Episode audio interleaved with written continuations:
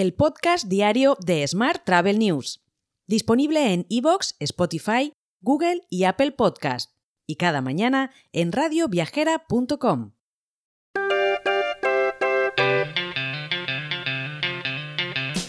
Saludos y bienvenidos, bienvenidas un día más al podcast diario de Smart Travel News, edición número 1227 del martes 18 de julio de 2023. Hoy es el Día Internacional de Nelson Mandela, el Día de la Vaquita Marina y el Día Mundial de la Escucha. Esta semana nuestro patrocinador es Open Revenue Consulting, que sigue en la lucha contra el desperdicio alimentario con el primer programa premiado por la ONU para reducir y prevenir el desperdicio alimentario y reducir la huella de carbono de cada hotel y cocina. Todo acompañado por la certificación The Pledge on Food Waste. El programa diseñado a medida ayuda a reducir el desperdicio alimentario en un 30 o 40%, bajando los costes de comida un 10 o un 16% y con un ROI alcanzado en 2 a 3 meses. Para disfrutar de esta oportunidad, ponte en contacto con Cristina Blas, consultora acreditada y CEO de Open Revenue Consulting en el correo cristina.openrevenueconsulting.com. Y vamos ahora con la actualidad del día. Fernando Candela asume el mando temporal de Iberia como presidente y consejero delegado tras la marcha de Javier Sánchez Prieto, quien anunció el pasado mes de mayo que renunciaba a su cargo por decisión propia, incorporándose como CEO del grupo especializado en reproducción asistida y Birma. Más temas. Logify ha publicado los resultados de su estudio sobre el sector de alquiler vacacional en España. Este año se prevé un aumento del 3,5% en la tarifa media diaria de los alojamientos en comparación con 2022, aunque tan solo durante la temporada baja. Las reservas directas reportan a los anfitriones 179 euros por noche de media y cae también la duración de las estancias que se sitúa en 4,96 días. Más asuntos. Ryanair vuelve a encabezar el ranking de tráfico de pasajeros desde y hacia los aeropuertos españoles en la segunda mitad del año, con un total de 27,7 millones de pasajeros, un 18% más que en 2019. Según datos de AENA, en segundo lugar repite la aerolínea Vueling y la tercera posición la ocupa Iberia.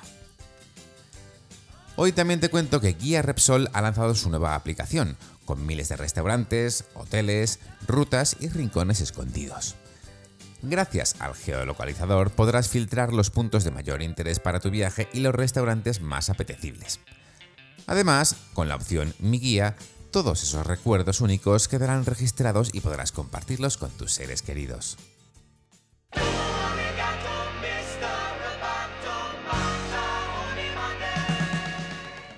Hablamos ahora de tecnología. Amadeus es la marca tecnológica de software más valiosa de España, según el nuevo informe Tech 100 2023 de Brand Finance.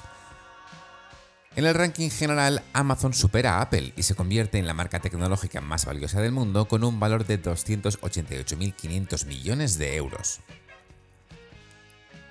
Más temas. Aedias Revenue Solutions ha anunciado que Star Hotels implantará el sistema de gestión de ingresos de Revenue Management RMS G3 de Aedias, con el fin de mejorar la generación y previsión de ingresos en 28 de sus establecimientos en Italia y Reino Unido. Más asuntos. Choice Hotels, la empresa hotelera centrada en las franquicias, ha firmado un nuevo acuerdo con Roibos para la distribución de la cartera de propiedades de Choice Hotels MA en el marketplace de Roibos, que permite a hoteleros y proveedores de viajes conectarse directamente sin intermediarios.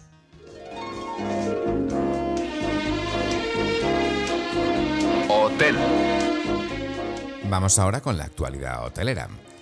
La industria hotelera encara el arranque de la temporada alta con optimismo y con nuevas subidas de precios, que se sumarán a los fuertes incrementos registrados en 2021 y 2022, que llegaron a superar en algunos casos el 25%.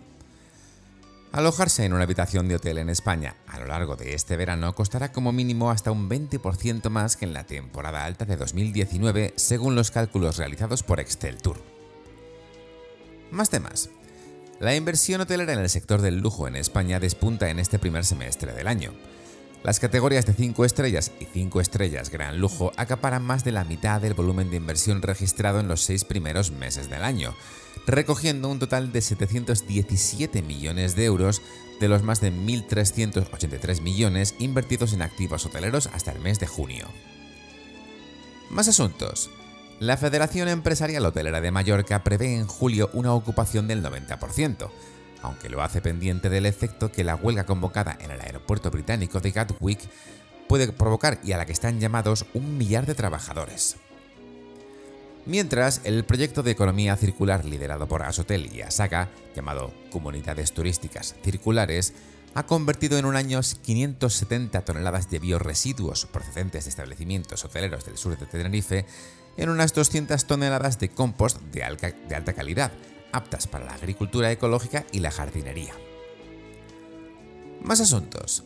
Riu Hotels and Resorts ha celebrado un encuentro para presentar sus resultados de sostenibilidad e inversión social, así como los planes para el año que viene.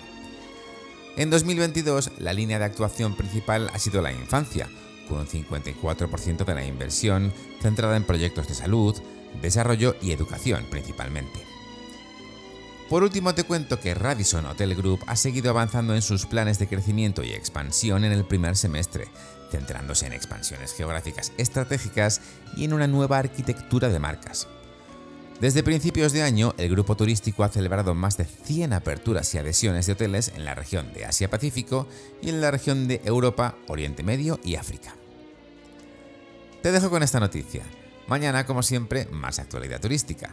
Hasta entonces, muy feliz martes. Si quieres apoyar este podcast, déjanos tus valoraciones y comentarios en Spotify, Evox o Apple Podcast. Recuerda que puedes suscribirte a nuestra newsletter diaria entrando en smarttravel.news en la sección Suscríbete. También puedes recibir un mensaje con este podcast y los titulares del día directamente en tu WhatsApp. Solo tienes que añadir a tu lista de contactos el número 646-572-336 con el más 34 delante si nos escribes desde fuera de España y después enviarnos un WhatsApp con la palabra alta. Gracias por escucharnos.